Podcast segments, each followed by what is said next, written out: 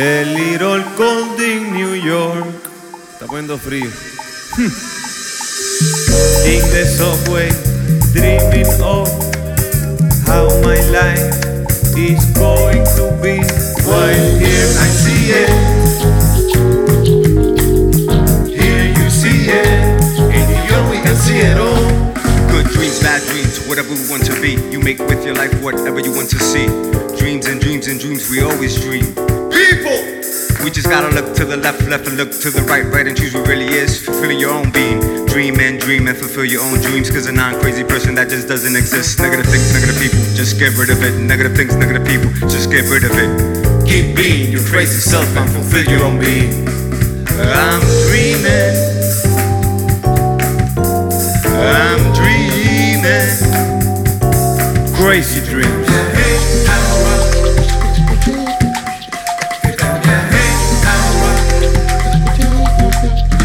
Échate